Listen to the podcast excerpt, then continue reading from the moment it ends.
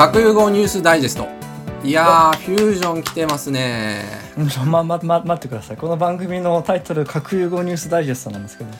いやでも今日はちょっとその核融合なのかフュージョンなのかっていう話を今週はできると聞いていて僕はすごいワクワクしてますが。うん、まあ改めて言っておきますとこの番組は最近何かとメディアを騒がす核融合ニュースをプラズマ核融合学会に所属する若手科学者が技術的に正しく面白く解説していくポッドキャストです。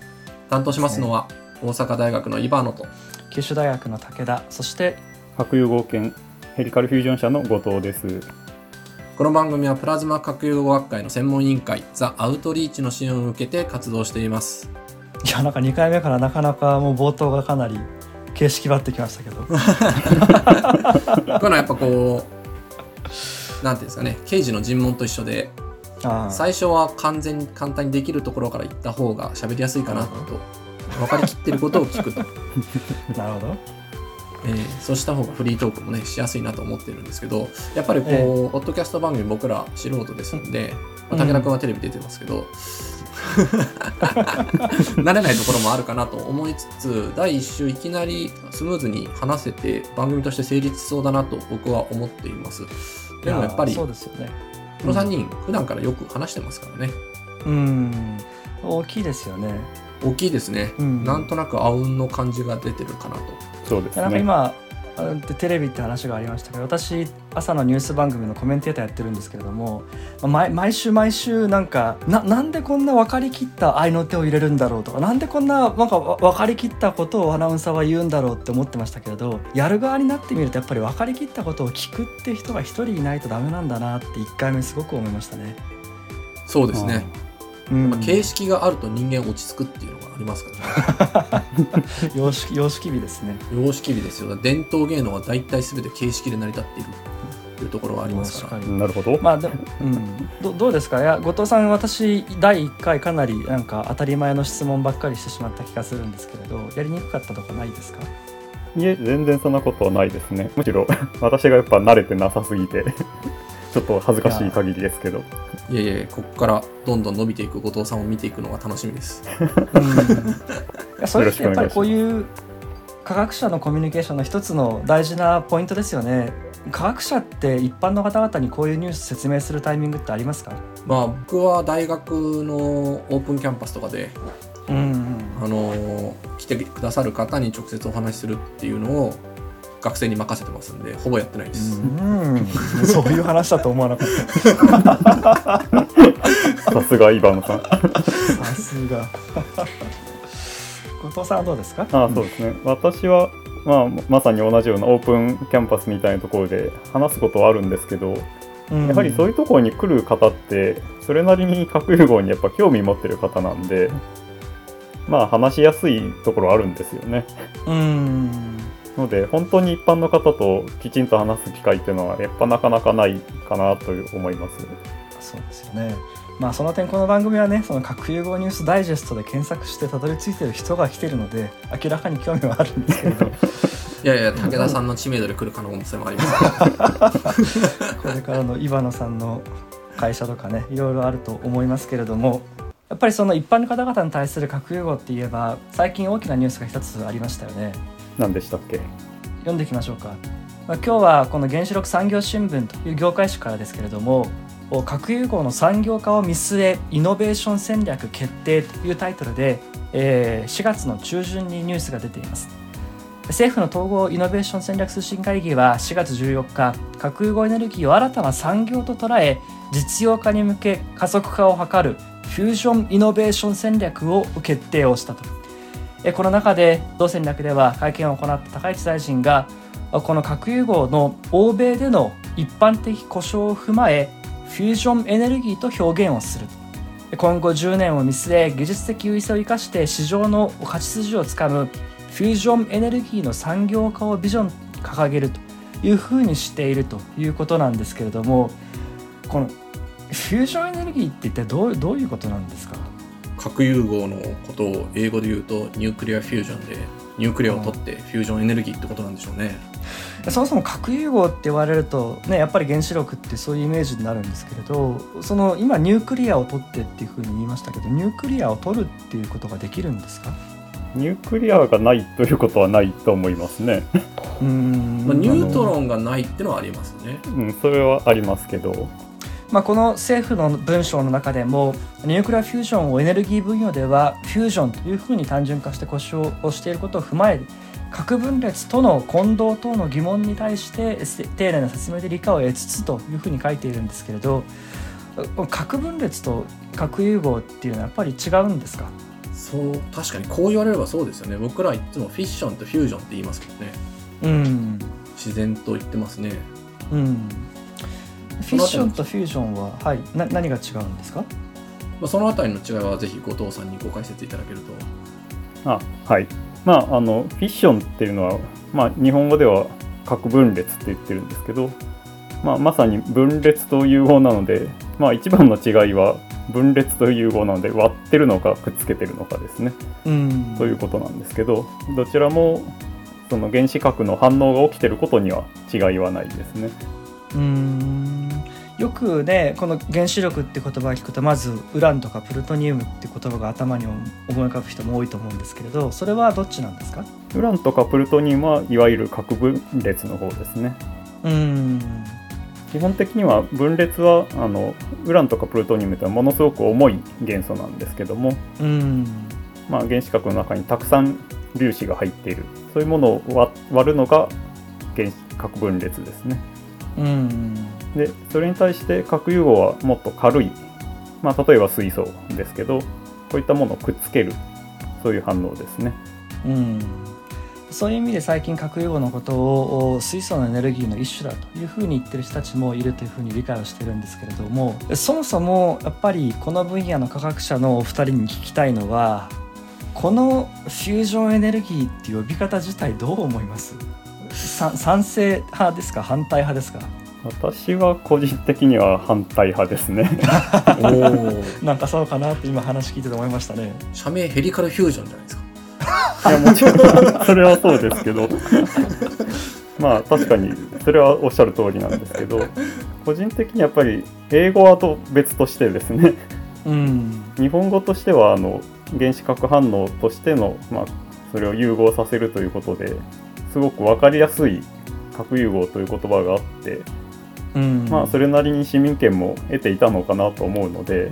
うん、それに対してフュージョンエネルギーってなんか想像があまりつかないんじゃないかなっていうのをちょっと気になってますね。うん、なるほど。すごくふわふわした感じがしちゃうというか。うん。まあ、その辺りが政府としてはもしかしたら戦術なのかもしれませんよね。そうですね分かりにくくするということ自体が一つの目的なのかもしれなくてなんか MRI とかよくニュースとかで出ますけどもあの MRI とかが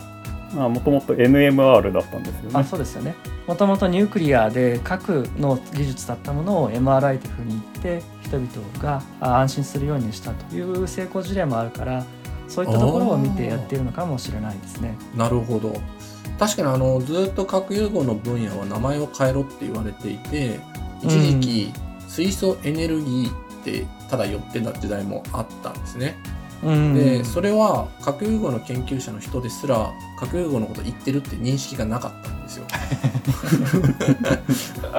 なんか水素エネルギーのことが書いてある本だなと思って買って読んでみるとあれなんか全部核融合のこと書いてあるけどこれ何って思ったことが僕もあって 驚いちゃった一時期っていうか34年前ですよ23年前ですよ。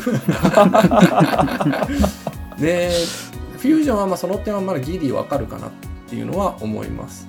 ただですね、核融合業界の人ってちょっと科学者の話になっちゃいますけど、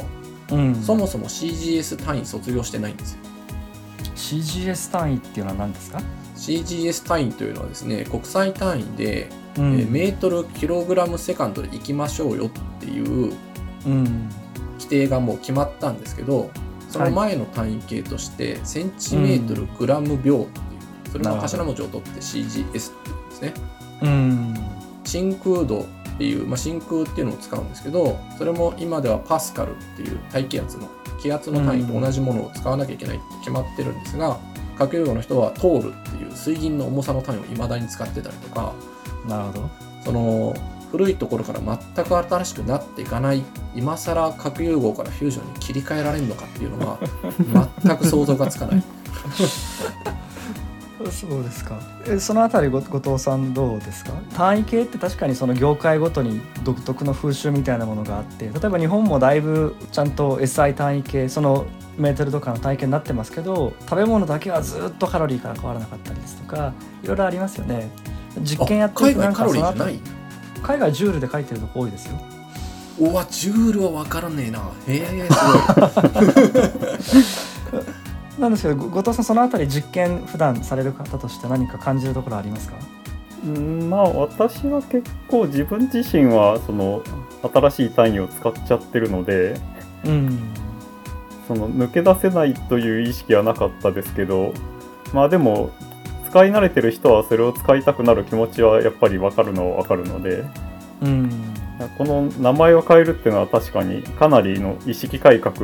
になるのかなとは思いますね。じゃあちょっと聞きそびれちゃいましたけど今の話からいくと今野さんもフュージョンエネルギーはちょっと反対派っていうそういう感じなんですか？うまくいくんだったら賛成ですけどうまくはいかないだろうなって思ってるっていうのが本音ですね、うん、なるほど。それはなんか私もそんな気がしてしまっていて今フュージョンエネルギーって検索すると Google 検索すると上から全部ポケモンカードしか出てこなくてそうだ。ポケモンでうまくいってるんだったら行くかもしれない。うん。内閣府のこのフュージョンエネルギー戦略ようやく6個目とかに出てくるので。あまあ最近の調査あまあ数年前の調査ですけれど核融合という名前からしてこの核融合というエネルギー自体怖いというふうに思っている人もやはり多いという調査があってですねほとんどの方が核分裂と核融合の違いが分かっていないということもあるので、まあ、まずはそのフュージョンエネルギーっていうのを見てなんだというふうに分からないなというふうに思ってもらうことだけでも一つ大きなステップになるのかなというふうに考えなくもないです。なるほどなるほど。分裂と融合の違いっていうのを理解するきっかけになるんじゃないかってことですね、はい、理解するきっかけになるんではないのかなと思いますしやっぱりこう名前すごく大事だなというのは一般の方と話しているといつも思いますからまあ、水素プラズマエネルギーというのが核融合の実際のものですからなんかそういうかっこいい名前にしていくっていうのは私個人としてはすごくありなのかなと思ってますけれど、まあ、ただフュージョンエネルギーってワードチョイスですよね。他にもうちょっとあったやろってこと？そう他にもうちょっとあったやろ感はなくはないですけれど。じゃあこの番組で提起してみます？新しい名前。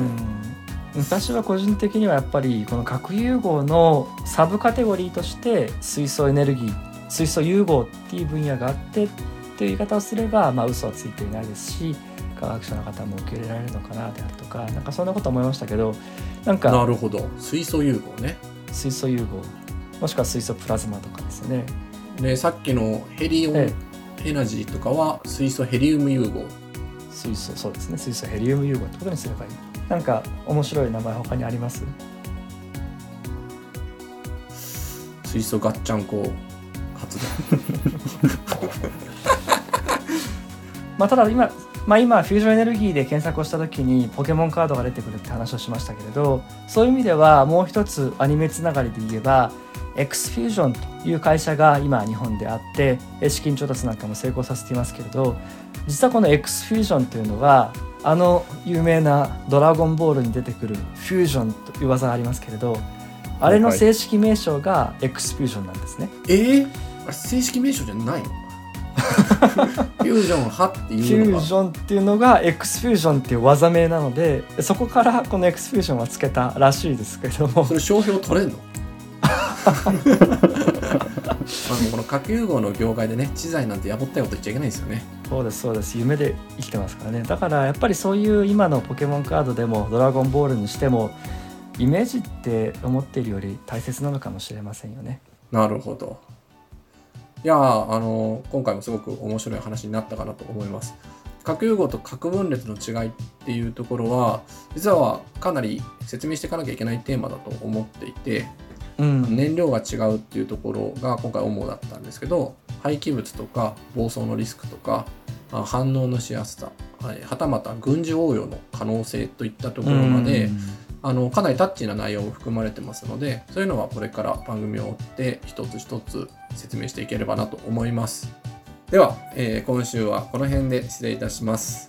どうもありがとうございました。ありがとうございました。ありがとうございました